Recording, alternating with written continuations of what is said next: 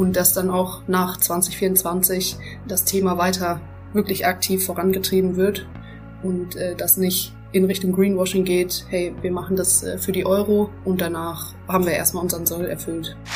Finde ich dann doch irgendwie manchmal ein bisschen schade, dass man das Gefühl hat, dass wir als Amateurverein teilweise irgendwie weiter sind, was alleine schon so unser Mindset und alles dazu angeht.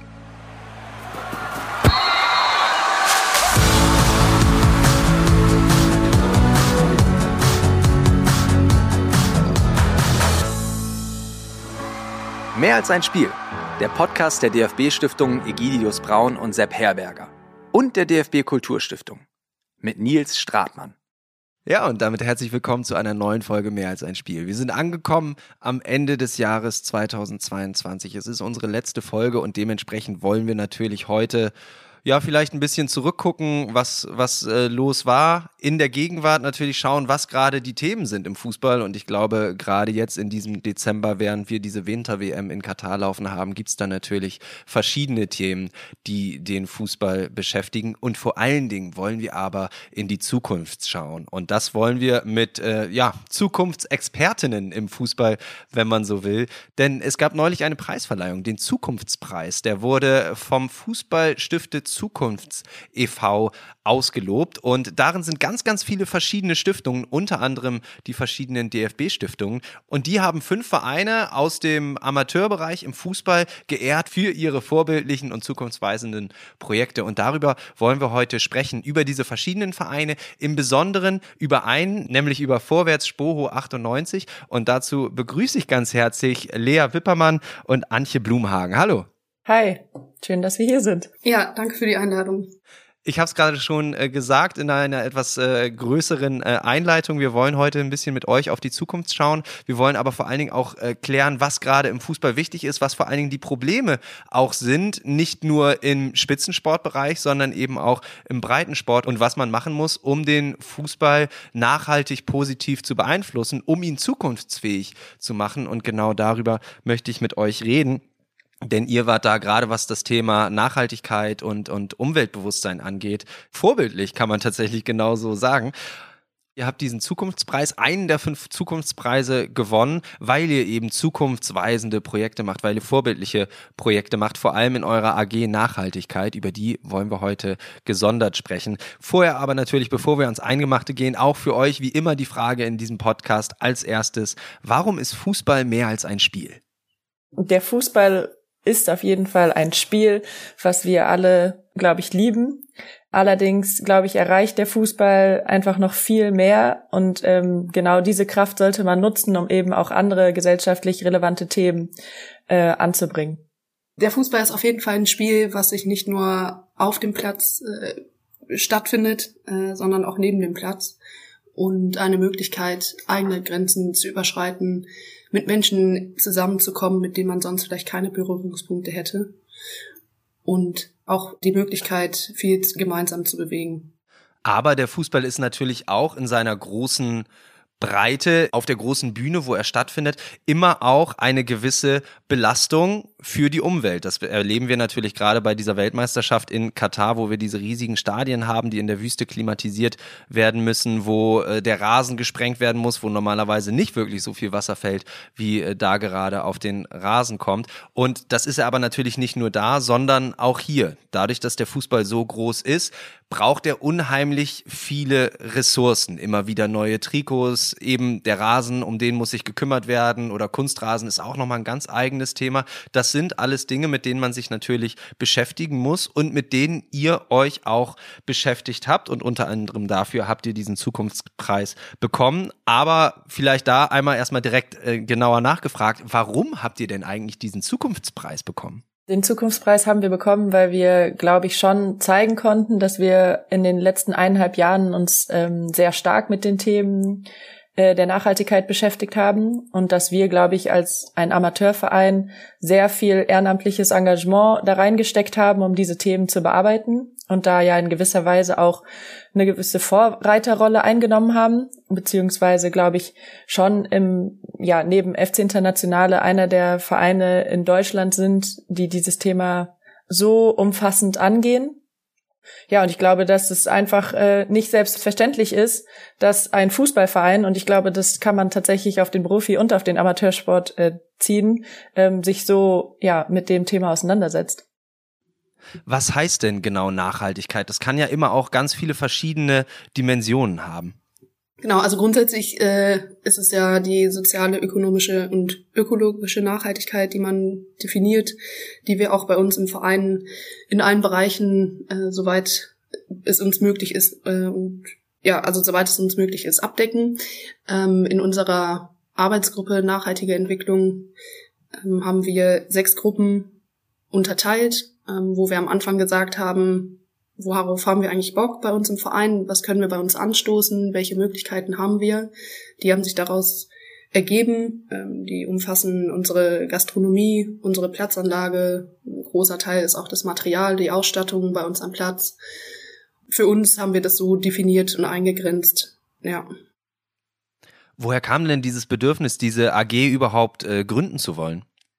Ja, also ich glaube, das Bedürfnis äh, kam ein bisschen daraus, dass äh, ich während der Pandemie an einem Online-Workshop äh, teilgenommen habe von Sporthandel Fair. Ja, wo wir so ein bisschen umfassend dieses Thema Nachhaltigkeit besprochen haben und ich da tatsächlich sehr inspiriert wurde, ähm, weil ich gemerkt habe, dass ähm, also generell das Thema mich einfach sehr umtreibt und ich das super interessant finde und in dem Workshop nochmal irgendwie klar geworden ist, dass das halt wirklich auch sehr einfach möglich ist, in den Verein zu bringen und so ein bisschen die Hürden, die dort dargestellt worden sind, wie man hat irgendwie einen festgebundenen Ausstatterpartner, warum man irgendwie vielleicht nicht auf nachhaltige Trikots umstellen kann oder man hat einen Vorstand, der da ja sehr dran festhält und irgendwie da nicht so offen ist, dieses Thema einzubringen. So da habe ich gemerkt, dass wir das halt im Verein gar nicht haben. Also wir haben halt einen sehr jungen Vorstand, die sehr offen sind für Veränderungen für Verschiedenes. Wir haben halt keinen festen Ausstatter, beziehungsweise so nicht vertraglich gebunden, dass wir da irgendwie nicht rauskommen könnten. Genau, und dann kam halt die Idee, letztes Jahr im März diese AG Nachhaltige Entwicklung zu gründen. Und ähm, das hatte ich dann auf der Mitgliederversammlung mal vorgestellt und hatte dann so eine Kick-Off-Veranstaltung ins Leben gerufen, wo ich gesagt habe, äh, alle, die Interesse hätten, dort mitzuarbeiten, können gerne zu dieser Kick-Off-Veranstaltung kommen weil ich halt auch so ein bisschen schauen wollte, bin jetzt nur ich die Person, die Bock auf das Thema hat im Verein oder finden wir da halt noch mehr? Und äh, lohnt es sich wirklich da auch eine Arbeitsgruppe draus zu machen? Und tatsächlich waren beim ersten Termin 18 äh, Mitglieder, Eltern, TrainerInnen da äh, die Bock auf das Thema hatten und dann war eigentlich relativ schnell klar, so okay, ähm, das Interesse ist recht groß, äh, lass uns so eine Arbeitsgruppe äh, gründen und dieses Thema ähm, einfach mal angehen und mal schauen, wie sich's entwickelt und wie schnell und äh, was wir sozusagen gestemmt bekommen. Und mittlerweile seid ihr mehr als 30 Mitglieder in dieser AG Nachhaltigkeit. Euer Projekt Fair Handeln auf und neben dem Platz äh, wurde jetzt eben ausgezeichnet mit dem Zukunftspreis. Bevor wir darüber sprechen wollen, was ihr eben schon angestoßen habt, was ihr für Lösungen für eure Probleme gefunden habt, wie ihr eben den Fußball nachhaltig verbessern und gestalten wollt, würde ich von euch gerne einmal hören, ähm, was sind denn die Probleme aktuell im Fußball eurer Meinung nach? Hui. Also generell glaube ich, finde ich, meiner Meinung nach hat sich der Fußball einfach in den letzten Jahren ähm, sehr stark verändert. Ich glaube, es ist wirklich ein großes wirtschaftliches Konstrukt geworden, wo einfach Geld eine sehr große Rolle spielt. Ähm, also gerade so auch im Profisport, wo ich das Gefühl habe, dass das eigentlich meistens so das, das größte und wichtigste Thema ist. Ja, dass ich das Gefühl habe, dass eben eigentlich die Profivereine und ähm, eigentlich so eine gute Möglichkeit hätten, dieses Thema auch gerade Nachhaltigkeit, irgendwie auch soziales Engagement, solche Sachen irgendwie unterzubringen und meiner Meinung nach das halt noch viel zu wenig gemacht wird und sich da einfach sehr viel auf das wirtschaftliche Verhalten des Vereins oder so konzentriert wird und für mich da auch so ein bisschen der Fußball verloren geht, äh, den ich halt irgendwie liebe und ähm, unterstütze. Ja, ich denke auch, dass sich in den letzten Jahren der Profifußball sehr von der Basis entfernt hat ähm, oder auch von der Fanbasis. Ich bin früher mit einem anderen Gefühl, mit einer anderen Leidenschaft ins Stadion gegangen, als ich es heute mache.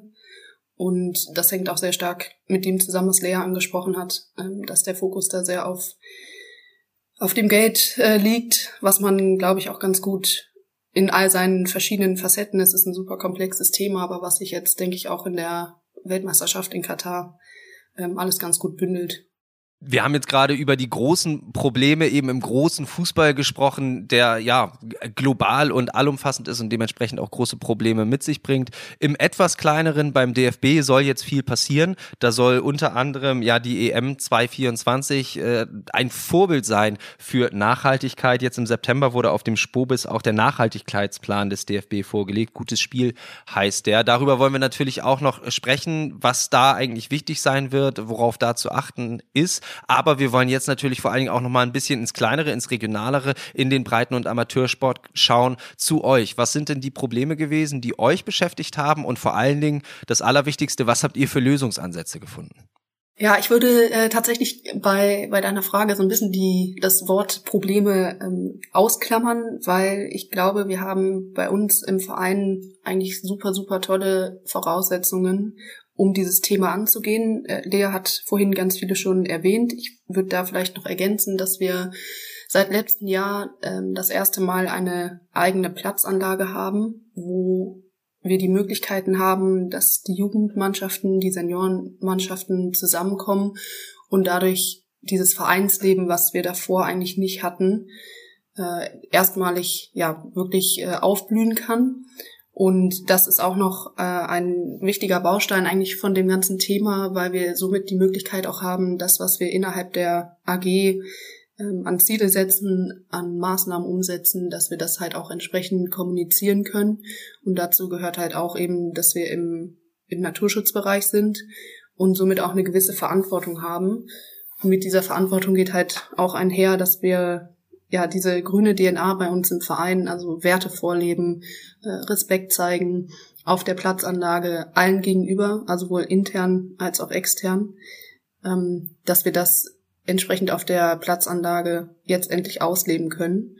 Und von daher würde ich äh, gar nicht so unbedingt von Problemen sprechen, sondern eher wirklich von Themen, wo wir alle intrinsisch Bock drauf haben, die umzusetzen und entsprechend halt dann auch innerhalb der AG angegangen sind. Dann spreche ich noch mal ein paar äh, Probleme an, die mir im Kopf rumschwirren. Vielleicht wird es dann ein bisschen klarer. Ähm, großes Problem jetzt im Winter. Ihr wollt Fußball spielen, äh, ihr braucht äh, ihr braucht Flutlicht und das muss äh, mit viel Strom auf den Platz gebracht werden. Ähm, Duschen müssen warm sein. Äh, grundsätzlich wird Wasser gebraucht, um den äh, Platz zu bewässern, um eben alles alles mit Wasser zu versorgen. Ähm, es gibt eine Gastro, da müssen Leute irgendwie versorgt werden und so weiter. Trikots müssen rangeschafft werden und so weiter. Das ist ja alles etwas, was Ressourcen braucht. Und wenn wir eben über nachhaltig sprechen, gerade in, um, in der Umwelt geht es da ja dann eben häufig darum, wie kann man möglichst ressourcenschonend arbeiten. Und das ist ja eben eine eurer großen äh, Aufgaben, die ihr euch, euch gesetzt habt. Ja, genau. Ich würde äh, sagen, tatsächlich das, was du ansprichst, äh, sind auf jeden Fall vielleicht so Probleme bei uns im Verein, beziehungsweise nicht im Verein, sondern generell im, im Fußball. Es hat ja bei uns sozusagen ja auch schon mit dem Platzbau sozusagen angefangen. Wir haben uns halt Gedanken gemacht. Natürlich die Diskussion Kunstrasen, die müssen wir jetzt hier nicht nochmal aufmachen, aber ich glaube, wenn man 700 Mitglieder auf einem Platz spielen lassen möchte, dann ist das natürlich für uns die beste Lösung gewesen. Äh, ansonsten, glaube ich, bräuchten wir sechs Rasenplätze, die man natürlich auch bewässern müsste. Und da müsste man auch abwägen, äh, was da jetzt am Ende nachhaltig ist. Aber wir haben uns zum Beispiel schon sehr viel Gedanken gemacht ähm, bezüglich des Platzes. Also wir haben jetzt kein Gummigranulat als Füllmaterial genommen. Wir haben auch kein Kork genommen. Auch wenn das ja, ein natürlicher Rohstoff ist, aber der ist halt auch nicht unendlich, sondern wir haben am Ende jetzt unseren Platz nur mit Sand befüllt. Ähm, die neuen Kunstrasenplätze geben das auch ganz gut her. Man kann darauf trotzdem ganz gut spielen, weil man ja irgendwie immer das Gefühl hat, Kunstrasen und Sand ist direkt so, oh Gott. Genau, und wir haben zum Beispiel auch einen äh, Mikroplastikfilter eingebaut, bevor das Wasser halt abfließt, dass das da einmal sozusagen gefiltert wird. Ähm, wir haben unsere, LED, unsere Flutlichter komplett auf LEDs umgerüstet. Wir haben auch wesentlich weniger Lumen als andere Fußballplätze, weil wir einfach im Landschaftsschutzbund äh, sind und einfach der Tierwelt zuliebe da jetzt nicht die äh, 8000 Lumen ballern, sondern äh, da so ein bisschen weniger ähm, haben. Ähm, das sind auf jeden Fall so Maßnahmen, die wir halt schon gemacht haben, während wir den Platz gebaut haben. Und dann natürlich haben wir uns jetzt in den Arbeitsgruppen ja sehr viele Gedanken gemacht, äh, was wir zum Beispiel im Gastrobetrieb anbieten. Ähm, wir haben uns da dann einfach so ein bisschen die die Werte gelegt, dass wir sagen, wir wollen regional, wir wollen Bio, Wir wollen Alternativen zu einer Bratwurst. Wir wollen aber jetzt auch nicht von 0 auf 100 alles verändern, sondern mehr, äh, wir haben da, sind da einfach in einem Prozess noch drin, äh, wo wir auch einfach unsere Mitglieder so ein bisschen mitnehmen wollen. Wir haben eine Umfrage gemacht, so, was mögen unsere Mitglieder, was wollen unsere Mitglieder, um da halt einfach auch so ein bisschen rauszufinden, was, was da möglich ist. Und ähm, ich glaube, ja, ein ganz großes Thema ist halt wirklich das Material, das ist halt das Polyester, was halt im Sport einfach sehr viel gebraucht und verwendet wird. Und auch da haben wir uns ähm, ja schon sehr viele Gedanken gemacht. Wir spielen ja seit schon jetzt seit vorletzter Saison äh, mit selbst designten Trikots, die wir ähm, fair produzieren lassen haben aus recyceltem Polyester und haben jetzt auch seit dieser Saison eine, eine, eigene Kollektion erstellt, die wir sozusagen in Portugal produzieren lassen und da jetzt auch komplett weg sind von Adidas Ulsport und von den ganz großen Marken.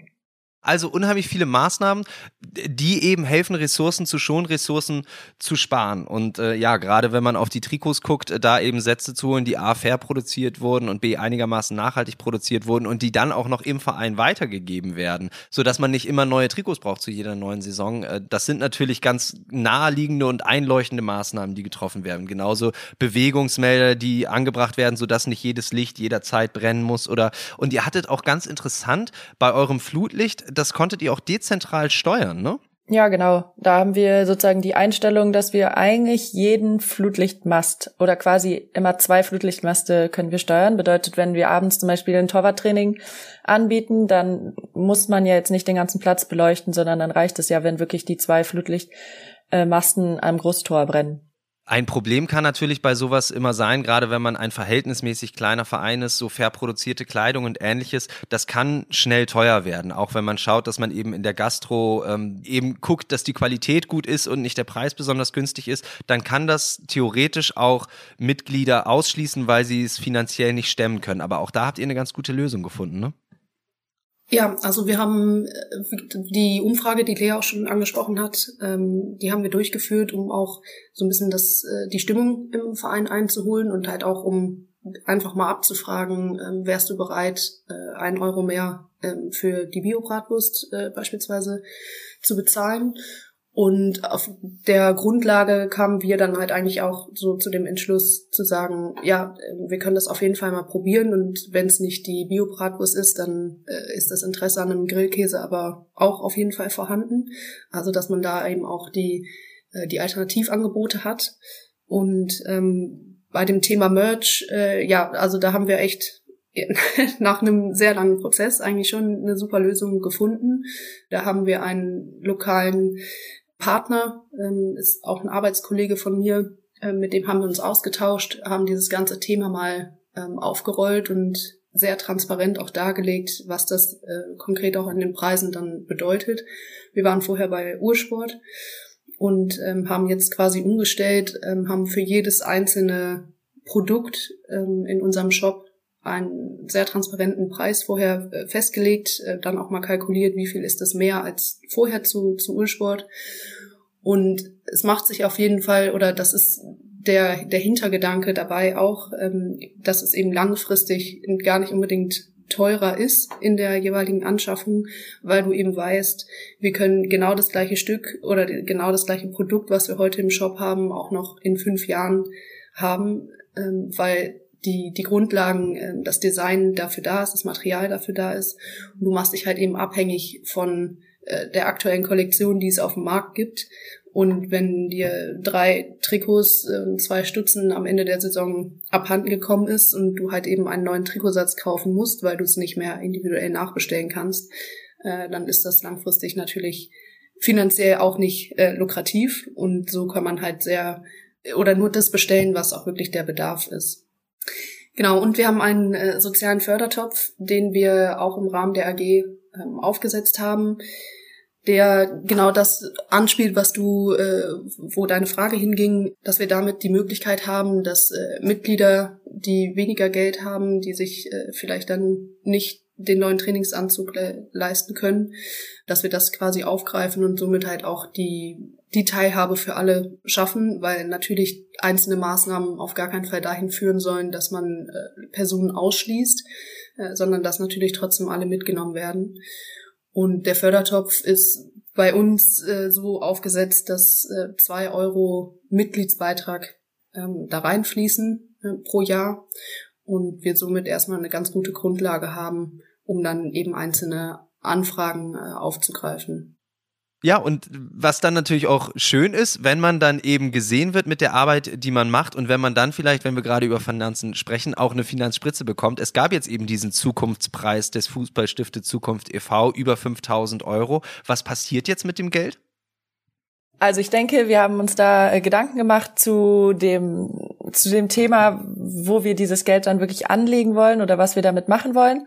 Ähm, ich glaube, bei uns ist so ein bisschen rausgekommen, jetzt nach einem Jahr AG nachhaltige Entwicklung, dass wir dieses Thema Kommunikation einfach noch äh, verbessern müssen, intern als auch extern und äh, dass wir uns da so auch sozusagen diese vierte Säule Kommunikation in unserem Nachhaltigkeitsthema aufgebaut haben, weil wir sagen, es gibt wirklich halt ökologisch, ökonomisch, soziales, aber es gibt halt auch dieses Thema Kommunikation, weil es halt einfach super wichtig auch in einem Verein ist, das einfach offen und transparent zu kommunizieren und auch unsere Mitglieder mitzunehmen, weil also wir wollen was vorleben, aber wir wollen da nicht mit dem erhobenen Zeigefinger stehen, sondern wir wollen eine Atmosphäre auf dem Fußballplatz schaffen, die dieses The Thema Nachhaltigkeit einfach unterbringt. Und ähm, ich weiß nicht, ich spiele jetzt seit 98 in einem Fußballverein und mich hat diese Zeit auf einem Fußballverein immer super krass geprägt, weil man einfach so viel Zeit dort verbracht hat und es irgendwie anders jetzt nochmal ist zu irgendwelchen Bildungsstätten, sondern es einfach so Hobby war und und genau das wollen wir so ein bisschen nutzen, diese, dieses Feeling, dieses dieses äh, Leben auf dem Fußballplatz. Genau, und worauf ich aber hinaus möchte, ist, äh, dass dieses Thema Kommunikation bei uns einfach sehr wichtig ist und dass wir da äh, mal schauen wollen, ob wir da irgendwie vielleicht so eine kleine Stelle schaffen wollen oder können. Und da würden wir gerne auf jeden Fall auch das Geld nutzen, um einfach dieses Thema Kommunikation jetzt im nächsten Jahr wirklich voranzubringen. Ich finde das ein äh, ganz schönes Slogan. Äh, nicht vorgeben, sondern vorleben das Ganze und so die Leute mitnehmen. Das finde ich eigentlich ganz schick. Und ich glaube tatsächlich auch, äh, viele Vereinsmitglieder aus anderen Vereinen, die das jetzt hören, denken, ja, stimmt, klingt alles ganz super, aber boah, das muss ja krass viel Arbeit sein. Das kann ich jetzt nicht auch noch nebenbei im Ehrenamt irgendwie einbringen. Deswegen Hand aufs Herz. Wie viel habt ihr in den letzten Monaten, in den letzten Jahren geackert, um das Ganze so nach vorne zu bringen? Sind wir ehrlich, dann schrecken wir vielleicht andere Vereine ab. Aber äh, nein, ich glaube, da gibt's auch sehr unterschiedliche Herangehensweisen. Ich würde jetzt mal sagen, wir haben schon sehr viel Zeit investiert, gerade in den letzten eineinhalb Jahren. Ich glaube auch diese Phase von Januar bis Mai war sehr intensiv, weil wir wurden im Mai ja ähm, vom TÜV zertifiziert und diese ganze Vorbereitung auf diese Zertifizierung. Inwiefern wurdet ihr vom TÜV zertifiziert? Was hat der zertifiziert bei euch? Genau, also wir wurden ähm, vom TÜV Rheinland wurden wir auf das Thema Nachhaltigkeit zertifiziert. Nachhaltiger Wirtschaften ist der offizielle Titel. Und diese ganze Vorbereitung auf die Zertifizierung hat uns extrem viel Zeit gekostet. Da haben wir uns ähm, tatsächlich jeden Sonntagabend per Zoom getroffen. Wir waren eine Arbeitsgruppe von acht Leuten. Die, ja, die Sitzung ging zwischen, ich würde sagen, 45 Minuten bis drei Stunden je nachdem, wie intensiv äh, wir gerade ein Thema behandeln mussten. Aber auch sonst muss man sagen, dass halt all das, was wir jetzt im Verein ja auch angestoßen haben und die ganzen Maßnahmen, die sich die Arbeits-, die internen Arbeitsgruppen auch nochmal überlegt haben, dass das schon einfach auch sehr zeitintensiv war und jeder da nach seinen Möglichkeiten ähm, investiert hat.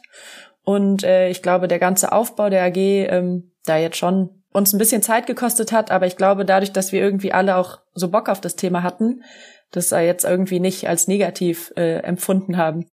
Du hast es gesagt, du möchtest jetzt keine Menschen abschrecken und ich glaube tatsächlich auch, äh, dass du das insofern nicht tust, als dass äh, viele das hören und sagen, ja, das ist alles gut und richtig, das muss passieren. Aber ja klar, vielleicht habe ich, vielleicht hat auch mein Umfeld gerade nicht die Zeit und die Kraft, das so zu stemmen. Was sind denn kleine, einfache Schritte, um seinen Verein, um, um seinen Sport vielleicht einen Ticken nachhaltiger, einen Ticken ressourcenschonender, einen Ticken umweltfreundlicher zu gestalten? Äh, es gibt ganz viele kleine Maßnahmen schon, die gar nicht äh, viel Geld auch benötigen. Ähm, beispielsweise ein vernünftiges Abfallsystem, Mehrweggeschirr am Platz oder ein Pfandsystem einbauen. Ähm, vielleicht eine kleine Beschilderung, wie viel Wasser man eigentlich so pro Duschgang benötigt, äh, wie viel man aber eigentlich manchmal dann bei einer laufenden Dusche doch verbraucht. Also es geht auch so ein bisschen in die Sensibilisierung, ähm, in die Informationsgrundlagen schaffen. Aber das sind äh, viele Sachen, die man schon anstoßen kann. Im Landessportbund Berlin beispielsweise werden äh, nachhaltige Bälle subventioniert. Ähm, ich glaube, als einzelne Landessportbünde da auch schon ganz gut aufgestellt sind und dass es da schon die ein oder andere Förderung gibt. Also wenn man sich in die Richtung mal informiert, dann glaube ich, kann man da auch schon äh, ein bisschen was mitnehmen, um äh, ja auch eine finanzielle Grundlage dann für manche etwas größere Themen zu haben. Jetzt ist es so, dass ihr eben ausgezeichnet wurdet für diese vorbildliche Arbeit und das mit viel Einsatz am Wochenende, mit, mit langen Stunden in irgendwelchen Zoom-Calls und ähnlichen, mit viel, mit viel Schweiß, der da reingeflossen ist. Und äh, bei euch passiert ganz, ganz viel. Und wenn man sich die Bundesliga-Vereine anschaut, wo dann häufig zu den Spielen geflogen wird, wo, wo die Plätze mit Trinkwasser mitunter äh, gesprengt werden und äh, feucht gehalten werden, da hat man manchmal das Gefühl, okay, da ist so viel Potenzial und ähm, da ist eigentlich das, das Geld da und die Arbeitskraft da. Wenn ihr darauf schaut, habt ihr da Ansprüche an die Vereine und vor allen Dingen was für Ansprüche? Mm, ja, total. Also ich habe da sehr große Ansprüche, weil ich einfach finde, gerade diese großen Vereine, die halt erstens die finanzielle Möglichkeit haben, dieses Thema ja ganzheitlich anzugehen und zwar auch relativ schnell anzugehen, finde ich dann doch irgendwie manchmal ein bisschen schade, dass man das Gefühl hat, dass wir als Amateurverein teilweise irgendwie weiter sind, was alleine schon so unser Mindset und alles dazu angeht. Ich finde halt gerade auch dieses Thema Material und dieses keine Ahnung, wir nutzen gefühlt jedes Spiel einen neuen Trikotsatz und ähm, wir gehen damit einfach so ein bisschen leichtfertig um, weil wir irgendwie eh zu viel oder genug davon produzieren können.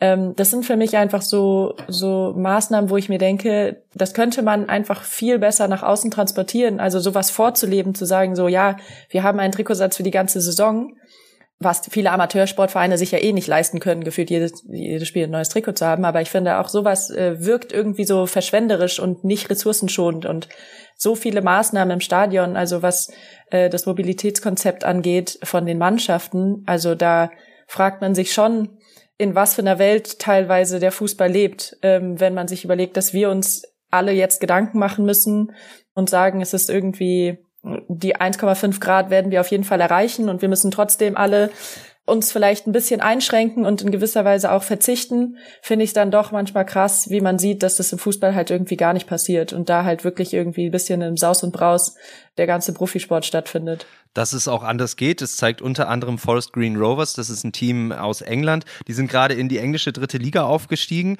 und äh, die sind ein Verein, äh, wo alles auf dem Gelände, was an Essen angeboten wird und an Getränken angeboten wird, vegan ist. Die haben äh, nachhaltige Trikots aus Bambus und sind auch ein, ein Verein, der fast energieautark lebt, nur erneuerbare Energien nutzt. Die haben einen Elektrobus, der die zu den Spielen fährt. Äh, in der dritten Liga sind natürlich auch die Distanzen jetzt noch nicht so riesig, dass man fliegen müsste müsste. Also ich glaube, das wird dann wenn dann relevant, wenn es irgendwann international gehen würde, aber ich glaube, das ist noch ein weiter Weg. Ähm, sie sind ein klimaneutraler Verein und das schon seit 2018. 2018 wurden sie zum ersten Mal dafür ausgezeichnet. Also da sieht man auch, es geht auch eben im Großen anders und ähm, beim DFB habe ich das Gefühl, und dann könnt ihr mal sagen, was ihr dazu denkt, ihr könnt mir äh, sehr gerne widersprechen, äh, habe ich das Gefühl, dass ganz lange ganz viel falsch lief. Da gab es ja auch diesen großen Aufschrei, als die Mannschaft, ich glaube, von Stuttgart nach Basel geflogen ist, anstatt den Zug zu nehmen über eine halbe Stunde. Und ähm, ich glaube, dieser Aufschrei hat auch ein bisschen gewirkt. Der DFB versucht sich umzustellen. Philipp Lahm und Seja Sasic, die ja die Europameisterschaft 2024 ausrichten, geschäftsführend, äh, sagen immer wieder, das soll nachhaltig sein in allen verschiedenen Sinnen und auch der DFB scheint immer mehr darauf zu achten. Es wurde jetzt der neue DFB Campus eingeweiht, der unter anderem eben eine Photovoltaikanlage hat, die an vielen, vielen Tagen im Jahr den Campus energieautark betreiben soll. Es gibt Zisternen, die das Regenwasser auffallen und viele andere Maßnahmen, um das Ganze eben nachhaltiger, umweltfreundlicher zu gestalten. Wie gesagt, auf mich wirkt es so, als wenn es in die richtige Richtung geht. Wenn ich meinen Schwiegervater fragen würde, der würde sagen, das ist alles Greenwashing. Was denkt ihr? Ich würde sagen, ich glaube, es ist schon ein Umdenken äh, gerade jetzt auch beim DFB zu merken. Ich glaube, dass schon dieser Druck und jetzt auch dieses Event, die Euro 24 in Deutschland äh, nachhaltig zu gestalten, äh, da ist. Und ich glaube, das ist auch sehr gut. Ich bin da auch teilweise im engen Kontakt mit den Host Cities und äh, mit den ja, jeweiligen Ansprechpartnern Partnerinnen, ähm, die dieses Thema Nachhaltigkeit in den Host Cities äh, bearbeiten. Und da muss man schon sagen, dass da echt viel passiert, dass da ähm, sich viele Gedanken gemacht wird, dass da, glaube ich, auch je nach Host City ähm, schon echt ganz coole Konzepte entstehen. Dass es aber gut ist, dass auch noch ein bisschen Zeit ist, damit das dann auch wirklich jetzt auch umgesetzt werden kann. Und ich glaube, dass es wirklich eine große Chance auch sein kann, zu zeigen, dass äh, so ein Megasport-Event ähm, halt wirklich auch nachhaltiger ähm, gestaltet werden kann. Ich glaube, man wird es dann halt so ein bisschen sehen, wenn es halt wirklich stattfindet, weil ähm, aktuell wird einfach sehr viel geplant und gemacht und ähm, ich kann es im Moment noch nicht so einschätzen, inwie inwiefern das dann wirklich auch spürbar ist und auch wirklich alles umgesetzt wird. Aber ich glaube, so oder so, das Thema ist schon präsent ähm, das Thema ist da. Ich meine, auch die neuen DFL-Richtlinien zum Thema Nachhaltigkeit ähm, sind ja auch gekommen. Darüber kann man auch diskutieren. So, ich sage, es ist ein Start, aber da muss auf jeden Fall noch viel mehr kommen. Da müssen die Vereine noch viel mehr in die Pflicht genommen werden, weil aktuell ist mir das noch zu wenig. Aber ja, also ich glaube, dass das Thema schon präsent ist und dass da schon ja was passieren muss. Ich würde mir wünschen, dass es halt auch noch ein bisschen schneller und mit mehr Druck passieren würde wenn ich mir auch was wünschen dürfte, dann, äh, dass da auch wirklich äh, nicht nur, dass die ganzen Aktivitäten auf das eine große internationale Event gerichtet werden, sondern dass man dabei auch die Möglichkeit nutzt und wirklich die Basis auch mitnimmt und entsprechend äh, Angebote macht, äh, da mit der Basis zusammenarbeitet und dass dann auch nach 2024 das Thema weiter wirklich aktiv vorangetrieben wird und äh, das nicht in Richtung Greenwashing geht, hey, wir machen das äh, für die Euro und danach haben wir erstmal unseren Soll erfüllt. Dann lass uns mal ein bisschen genauer darüber sprechen, was denn aktiv getan werden könnte und was aktiv getan werden müsste, damit diese Euro in eurem Sinne ein Erfolg wäre. Denn ich muss sagen, ich habe vor einigen Monaten Silja und äh, Philipp hier auch im Podcast gehabt, wo wir über dieses Thema gesprochen haben. Und da fand ich es ganz schön äh, von, von Philipp, dass er sehr ehrlich gesagt hat, naja, was das Thema äh, Umwelt, Nachhaltigkeit angeht, da haben wir die Ansprüche, aber wir sind zum damaligen Zeitpunkt noch nicht so weit, dass ich dir jetzt groß genau sagen kann, was passieren wird. Deswegen frage ich euch beide jetzt, was muss denn passieren? Ich glaube, dass man sich sehr viel Gedanken machen kann über das Mobilitätskonzept, ähm, dass man sagen kann, ähm, ich weiß nicht, man hat irgendwie jetzt nicht, ich weiß nicht, dass, ob man jetzt kostenlos durch ganz Deutschland fahren kann, aber dass man halt wirklich die Bahn nutzt, um halt äh, zu den jeweiligen Spielstandorten zu kommen. Ich könnte mir vorstellen, dass so ein einheitliches Pfandsystem cool wäre, dass man halt sagt, so egal von wo ich den Becher aus dem Stadion habe, ich kann ihn auch irgendwo wieder zurückbringen. Also solche Maßnahmen, das sind jetzt einfach nur gerade Gedanken von mir, ähm, aber ich glaube, dass das schon sehr cool sein kann, wenn man irgendwie das Gefühl hat, dass das auch jetzt nicht einfach nur an einem Standort passiert, sondern dass das auch so allumfassend in, in, an allen Standorten ist und dass da man da auch einfach merkt, dass da irgendwie gemeinschaftlich dran gearbeitet wurde und sich Gedanken gemacht wurde, dieses Thema anzugehen. Vielleicht noch ergänzend die gastronomischen Angebote im Stadion breit aufgestellt, Alternativen schaffen, äh, so dass man da alle Geschmäcker quasi abholt und sich nicht nur auf äh, Pommes und Bratwurst konzentriert. Ist auch ein Markt, würde ich mal sagen. Vielleicht einmal kurz privat. Ich war gestern auf dem Weihnachtsmarkt und bin, bin, bin da bei uns in Leipzig rumgelaufen. Ich habe gedacht, Leute, wenn hier ein einziger Stand wäre, der äh, vegetarische oder vegane Patties oder ähnliches anbieten würde oder vegane oder vegetarische Wurst, die wären reich nach diesem Winter. Also das ist tatsächlich interessant, wie sehr da noch eben vor allen Dingen auf das Fleisch geschaut wird. Das nur einmal kurz an der Stelle äh, privat reingeworfen.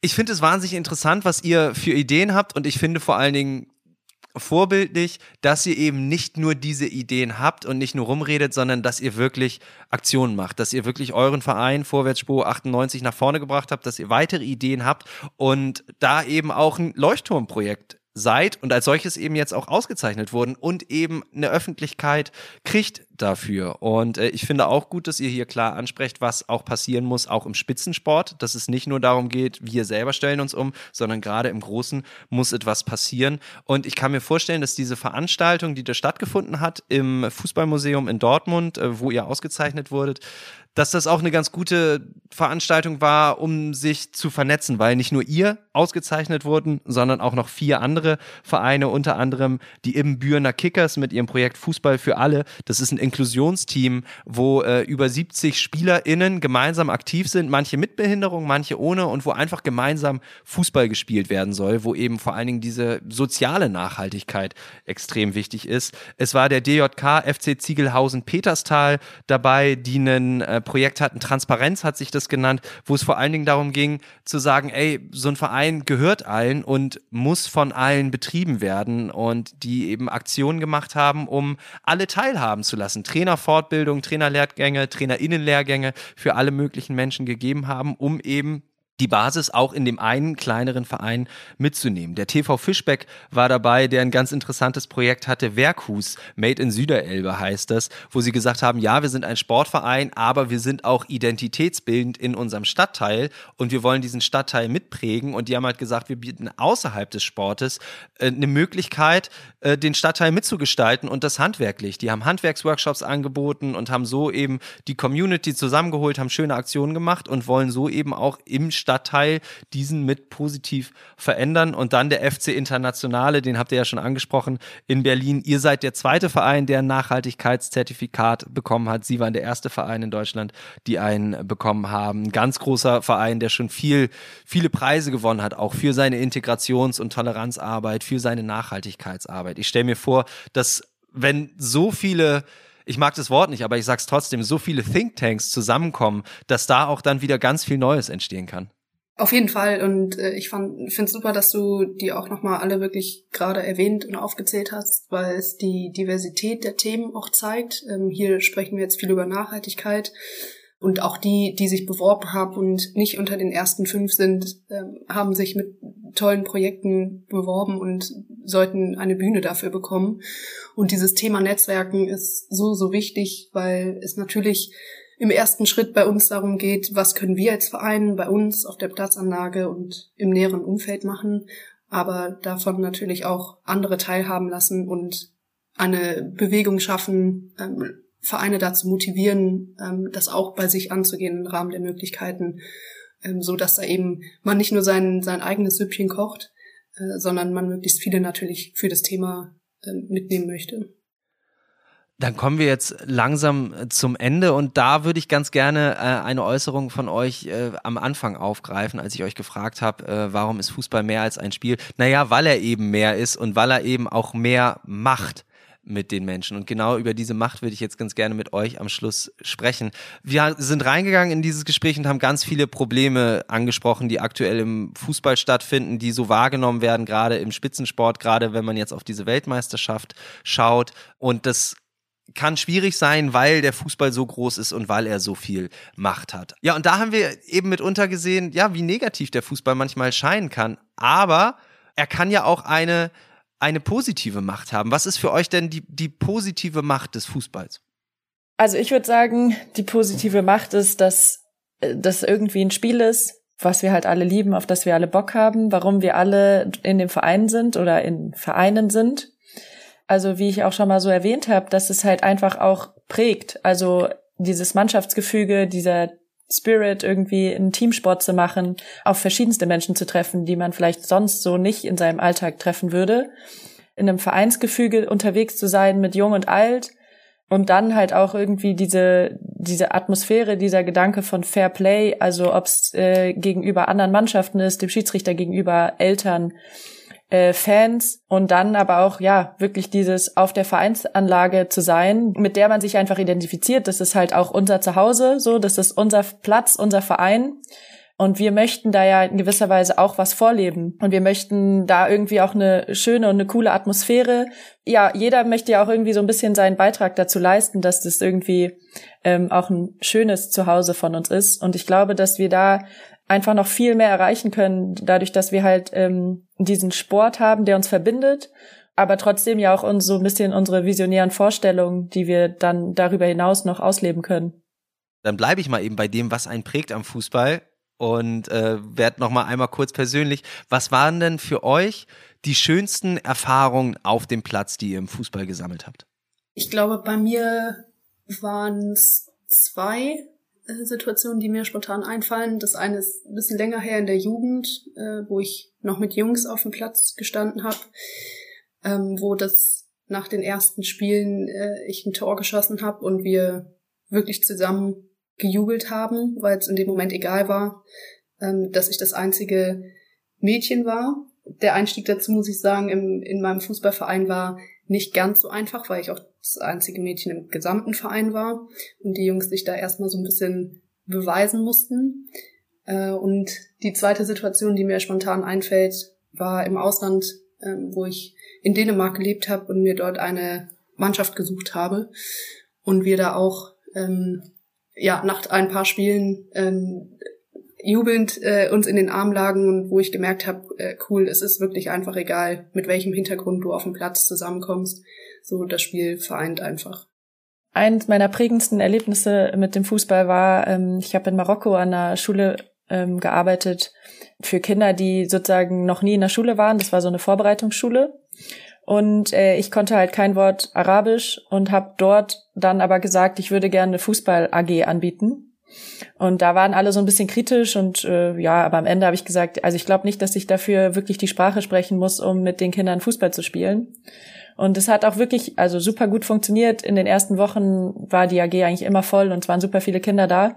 Und was sich dann halt so ein bisschen rausgestellt hat, ist, dass sozusagen immer, wenn die AG war, waren auch viel mehr Kinder in der Schule, weil die halt einfach Bock hatten auf die AG. Die sind halt eigentlich nur in die Schule gekommen wegen der AG.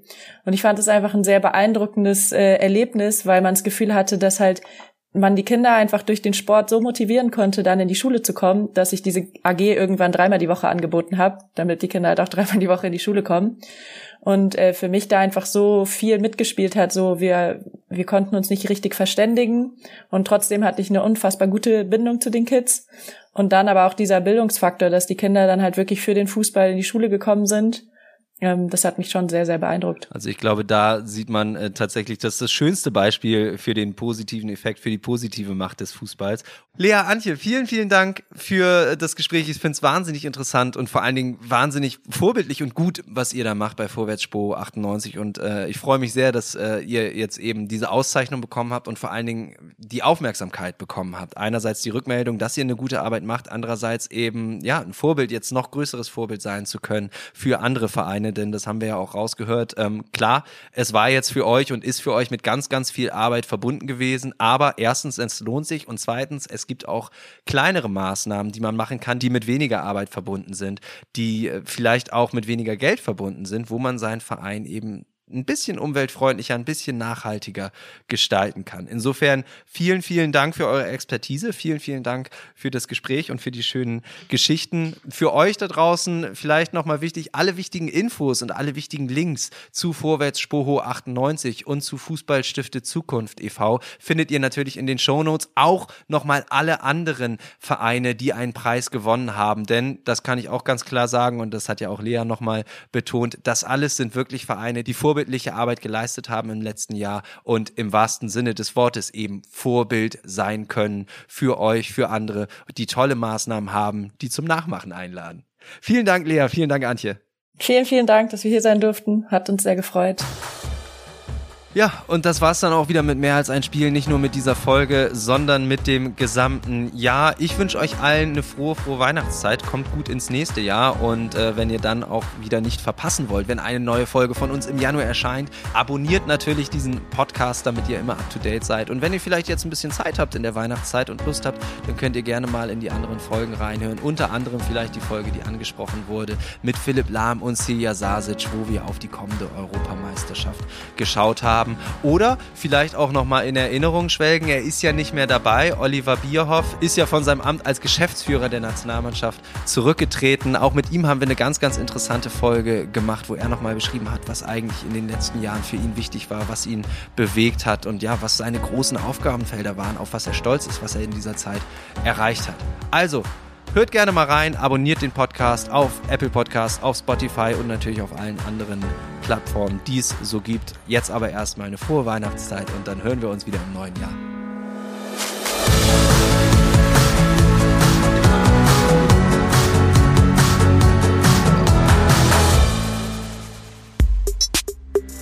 Mehr als ein Spiel, der Podcast der DFB Stiftungen ist eine Produktion von Maniac Studios.